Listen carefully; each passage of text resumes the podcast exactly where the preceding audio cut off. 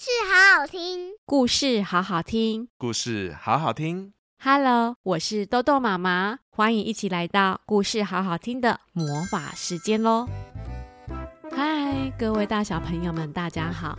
今天豆豆妈妈要讲的这本绘本是很不一样的故事哦，这是由水滴文化授权的《战争来的那一天》。战争走进了日常生活中，让小女孩完全不知所措。到底战争带给她的是什么呢？希望大小朋友们能够深深吸一口气后，缓缓的听豆豆妈妈讲这本把战争推回去的故事吧。故事开门喽！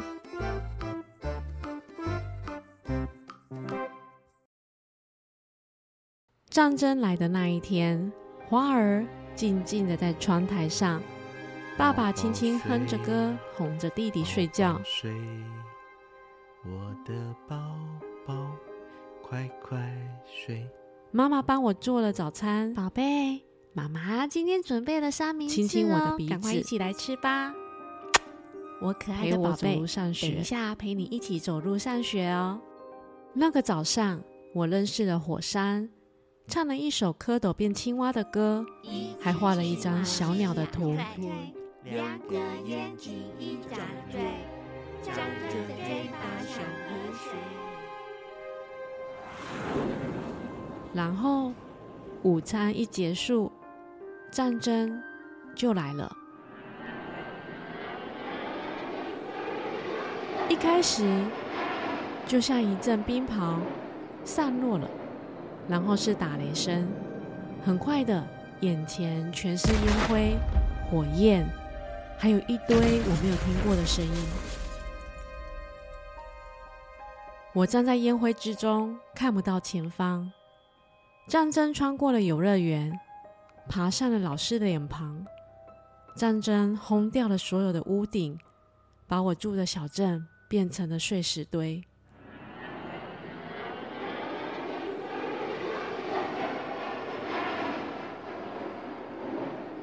我蹲在一堆石头旁边。我要告诉你，你看到我正前方这个大黑洞吗？那个黑洞原本有一间美丽的房子，那原本是我的家，但我说不出口。我只能蹲下来看着黑洞，看着原本还在窗台上的花朵，已经散落一地了。我只能说，战争拿走了每一样东西，战争带走了所有的人，只留下我孤零零的。我身上流着血，衣服也破烂了。我开始逃跑，天气又冷又湿，处处是泥地。我徒步穿过一片又一片的田野，一条又一条的马路，还一座又一座的山。我挤在卡车的后头，也换了几台公车。我搭乘的船会渗水，差点沉入了海底。啊，惨了惨了，这条船快沉了，大家快跳水，游上岸吧。我爬上了海滩，有几个婴儿倒卧在沙子里。我不停地逃跑，跑到不能再跑，直到一处塞满了小棚子的营地。这里没有其他东西，那条毯子可以给你用，谢谢。我在角落找到一条肮脏的毯子和一扇会在风中嘎啦嘎啦响的门。可是战争一路跟着我。它在我的皮肤底下，在我眼睛的后方，还闯进我的梦里。它已经占据了我的心。我全身脏兮兮的走进一个宁静又祥和的小镇。我听到熟悉的鸟叫声。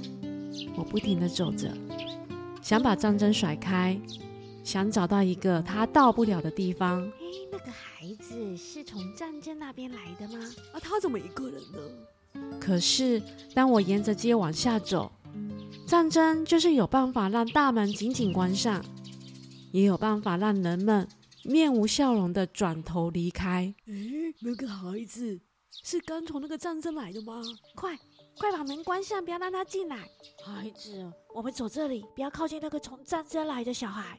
最后，我来到了一间学校，我从窗户外头看去，他们正在认识火山、唱歌、画小鸟。老师，我画好了。你看，我画的是蓝色的鸟，你画的橘色的鸟好可爱呢。老师，老师，你看我的，你看我的。我觉得绿色的鸟也很漂亮哦。我往里面走，走廊满满是我的脚步声。我把门推开，所有的脸都看向我，只是老师的脸上没有一点笑容。他说：“你看，这里没有空位。”没有半张椅子给你坐，你必须离开。就在那时，我明白了，战争也到了这里。我往后退了几步后，开始努力的跑啊跑，跑回小棚子，找到那个角落和那条毯子，我钻了进去，捂起我的双眼，让泪水安安静静的流下来，因为我知道，战争已夺走了全世界。还有所有人原本拥有的亲切及关怀。嘣的一声，我以为风撞开了门，但却传来一个小男孩的声音：“嗨，我带这个给你。”他说：“这样你就可以来学校了。”男孩抱着一把椅子，那是一把可以让我坐在上面，认识火山、唱歌、画小鸟的椅子。一把能将战争从我心里赶走的椅子。他笑了笑，又说：“还有，我的朋友们也来了，所以这里所有的孩子都可以上学了。”我和棚屋里的孩子们一起走出了小棚子，我们手牵着手，一起慢慢地往前走，因为前方有一条用各种大小不同的椅子排出来的路。我们一起往前走一步，一步。一步的把战争推回去，让全世界所有人的温暖进入我们的心。战争来的那一天是由水滴文化授权播出，文字作者是米可拉·戴维斯，图画作者是雷贝卡·寇博，雷贝卡·寇博，翻译是信佳慧。这是一本放在豆豆妈妈书柜里很久的绘本，因为战争太抽象了，也是很难让自己心平气和去接触的话题。而今年豆豆妈妈终于鼓起勇气，决定挑战看看，也非常感谢水滴文化愿意授权让豆豆妈妈讲这本绘本。这本如诗句般的文字，淡淡的描述着战争带来的改变。淡淡的描绘出灰烟及瓦热堆，淡淡的随着小女孩的脚步看到了战争。对于有孩子的豆豆妈妈而言，能找到一本带豆豆妹去明白什么是战争，真的不容易。而战争带来的冲击及改变，我们都无法预测。相信我们都希望和平永远与我们共存。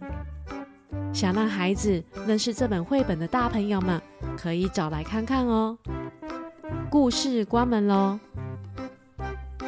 喜欢豆豆妈妈讲故事吗？记得要来听故事，好好听哦。我们下次见喽，拜拜。